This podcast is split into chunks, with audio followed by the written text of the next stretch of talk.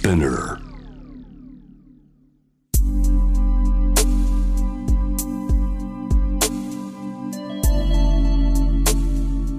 眠らない街六本木。高層ビルの一室に現れる深夜の保健室。重たいドアの向こう側。ここでは誰もが飾らない言葉で語り始める。心の声を聞き出す。特別な聴診器を持って迎えるのは酒と涙と哀愁をこよなく愛するイラストレーターの田中美咲。恋仕事家族そして性のこと。一人一人で違う。体と心のカルテ。J-WAVE ミッドナイトチャイム。ようこそ深夜の保健室へ。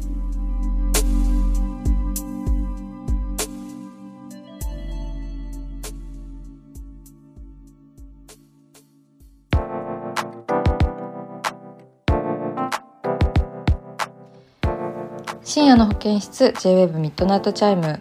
イラストレーターの田中美咲が熊本の自宅からお送りしております、えー今回飲んでいるのはですね米焼酎の炭酸割りでございます。前回は水割りだったかな。なんか炭酸で割るとまた香りが立って美味しいんですよ。米焼酎はねあっさりしてる方ですけどあれですね炭酸とかでこう引き立たせるのもすごく美味しいですね。では番組に寄せられたメールも紹介していきます。ラジオネームにーこさん。33歳女性の方です。日本に観光に来たオーストラリア人の方に道を尋ねられて目的のお店まで案内しました。歩きながら片言の英語で話をしていたらお互いに一人旅が趣味なことが分かり旅の話で意気投合し連絡先を交換して別れました。彼とはその後も時々やり取りをしていてまた会いたいという気持ちがあります。私がオーストラリアに行く時は連絡してほしいと彼は言ってくれています。私は9月に夏休みを取るつもりなのですがまだどう過ごすかは決まっていません。思い切ってオーストラリアに行っちゃおうか迷っています。これは恋の始まりなのでしょうか。ニコさんメッセージありがとうございます。や始まりなのでしょうかって思ってる時点でもう始まってません？すごい素敵ですね。いいですね。こうね偶然道聞かれて親切にこうお答えしたニーコさんも素敵だしねオーストラリアに行く時は連絡してねって言ってくださったんですね。これはもう夏は思い切ってオーストラリアに行こう。でまあね連絡してねって言ってくれてるから連絡はしましょう。ねオーストラリアいいところですからね。私は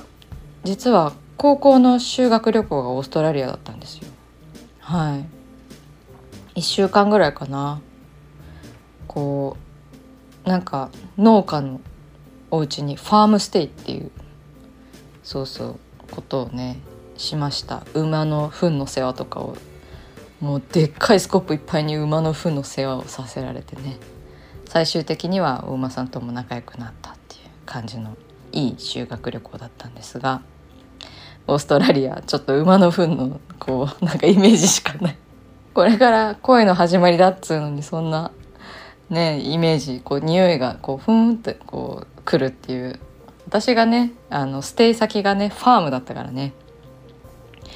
そうでもすっごいなんか天気がずっと良かったのを覚えてますね。でなんかそのステイしたお家のおばあちゃんだったんですけどなんか広い平屋でこう全部の窓が開いていてなんかうわはーみたいな気持ちいいって。でなんかお昼寝する間もなくこういろいろな準備をしたりねして。だからね一人旅が趣味ということでオーストラリアにぜひ行ってみてほしい。そして感想をぜひラジオでも聞かせてほしいな。ね最近あの海外にも行きやすくなってますからね。でまたいつ生きづらくなっちゃうのかもちょっと分かんないですしね。だからあの何でしょう。行きたいなって思った時になんか行動しないと行く機会を何年か逃してしまうっていうのはさコロナで私たち学んだじゃない？だからあの迷っているけど思い切って連絡を取って行ってみるのがいいんじゃないかしらって思いますね。ニーコさんメッセージありがとうございました。続いてのメールです。ラジオネーム里湯さん29歳男性の方です初めてメールをお送りします今悩んでいます。お互いに気を使わずに一緒にいられる関係でお互いの家でご飯を食べたり映画を見たりデートする相手がいるのですが付き合っているわけでもなくセフレでもなくふわふわした曖昧な関係が続いており最近ついに関係をはっきりさせるタイミングが来たのです。相手からは気持ちがはっきりしないなら会わない方がいいと言われています。好きで一緒にいるのかただ単に楽だから一緒にいるのかわからなくなってきました。田中さんが同じ境遇だった場合どうしますか？とのことです。里代さんメッセージありがとうございます。ねなかなかこう難しいですよね。お友達から始まってこう何でしょう。かんはっきりした関係が。ないままがこう里湯さんの場合は心地よくて。そうで相手からねついにこう気持ちがはっきりしないなら会わない方がいいと言われてしまうというねそうで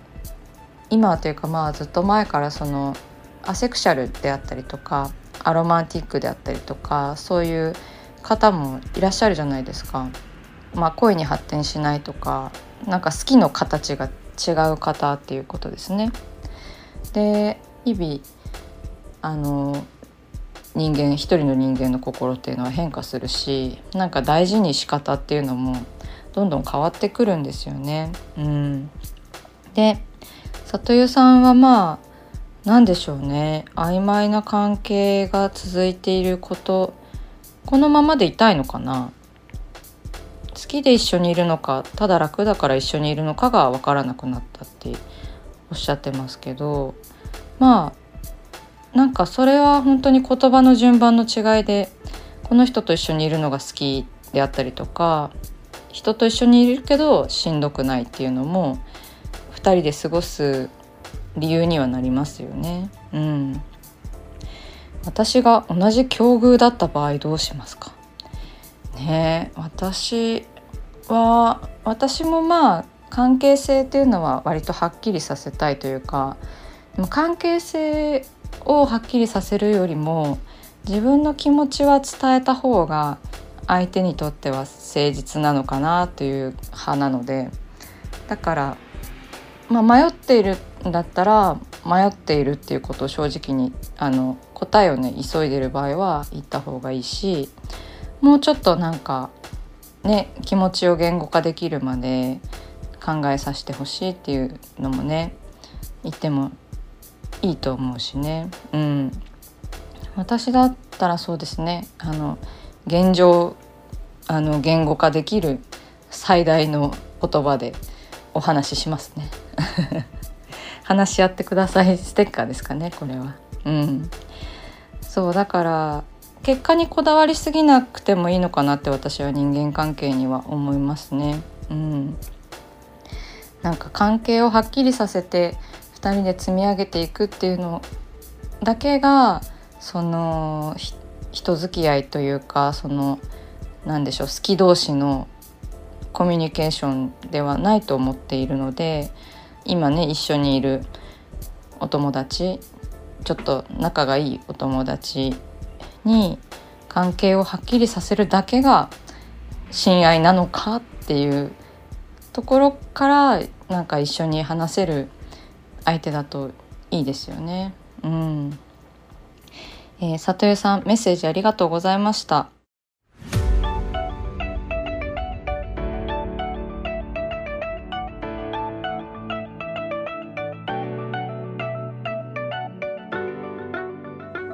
さあ始まりました田中美咲の六畳一間大勢の目に触れたものから人知れずこっそり楽しまれたものまでイラストレーター田中美咲の作品を作者自ら紹介します。このコーナーいつもスタッフと一緒なのですが今回は熊本からなので私一人でお送りします。今日のテーマは大人って何だろう？でございます。はい。こちらはですね作品といいますかあのもうじき行われるイベントでございます。あのルクア大阪っていうね施設があってそこで行われる夏の文化祭に向けて私があのトークショーを行います。であの一緒にね登壇してくれるのがこの JWEB のラジオでもねおなじみ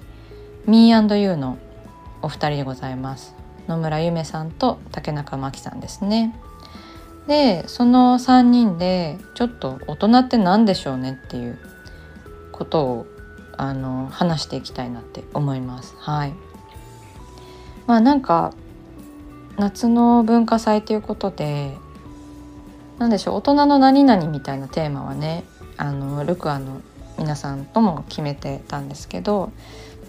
それでなんか大人の何々をしたいですみたいな打ち合わせだったんですけどそもそも大人ですかって なんか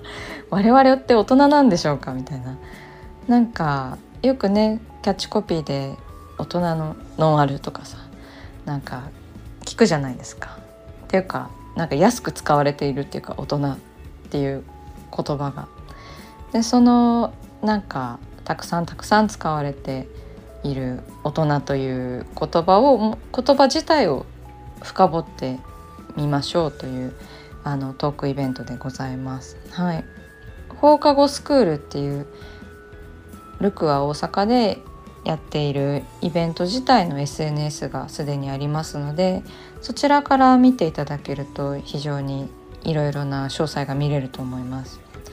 まあ大人ってなんだろう座談会ということでね私とミーアンドゥの2人が登壇します。日程が8月25日でございます。ルクは大阪にてですね。で内容としてはまあなんかその世の中にある大人にまつわるイメージの相関図を私たちが用意していてそれに基づいて自分たちは今こんな大人であるとかこれから先どんな大人になりたいかっていうねこう大人について話し合っていたら大人ってゴールがないんですよ。子供時代っていうのは明確にゴールがあるような気がしてるけど大人っていうのは子供じゃなくなってからすごい長いなって思っていて。でそうだからなんか話すことがね無限にあって。あのどうまとまるのかっていうのは当日のお楽しみっていう感じなんですけれども。もうねチケットの予約は開始されております。でちょっと放送時にねそのチケットがまだ余ってるかどうかわからないんですがであの放課後スクールのアカウントに載っているあの私を紹介するあのイラストとその座談会のねあの下に掲載されているイラストについてなんですけどこちらはあの書き下ろしではなく昔描いたイラストなんですけどなんかねあのテーマに合ってるんじゃないかなって思ってちょっと子供っぽい大人っていうかね。私が描いているなんか大人とか登場人物たちってなんかどこかこう自由だったり不自由だったりなんかなんでしょう悩みを抱えていたりとかそれを隠せなかったり隠さなかったりとかしている人が多くて。でこのイラストはですねあの机がごちゃごちゃしている机にこううつ伏せで突っ伏しているっていう感じの見た目なんですけど、まあ、これもねなんか子供のような大人のような感じで描かれてますよね。なんかお花の周りだけが綺麗であってほしいみたいなそういうちょっと何でしょう未熟な面というかね大人のそういうところを書いております。それはなんかまだまだやっぱり私自身が大人として未熟だなとかって大人って本当にこんなんだったっけってあの思うことがたくさんあるのでで私のね身の回りの同世代やまあ40代50代でも大人ってもっとちゃんとしてたよねみたいなことを結構聞くのでまあなんかそういうことについてお話しする座談会にはなると思います。かなり気楽になると思います。あのお友達だしミーユの2人とは。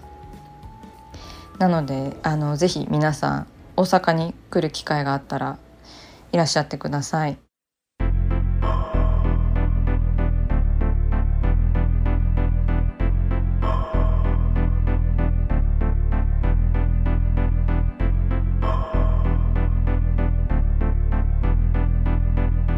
真夜中だから話せる。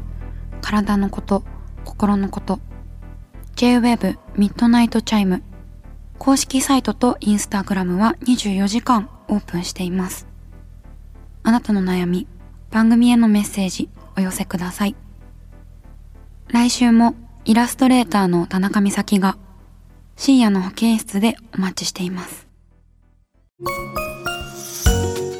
キャリコン編集長通信仕事と人生の話をゆるゆるとパワードバイミモレ。このポッドキャストではミモル編集長の河原咲子が時には一人で時にはゲストをお招きしキャリアコンサルタントの資格を生かして仕事と人生そして職業キャリアだけじゃないライフキャリアの話を誰にでも分かりやすくゆるゆるとお話します。毎週金曜日に新しいエピソードを配信中です。ぜひ一度聞いてみてください。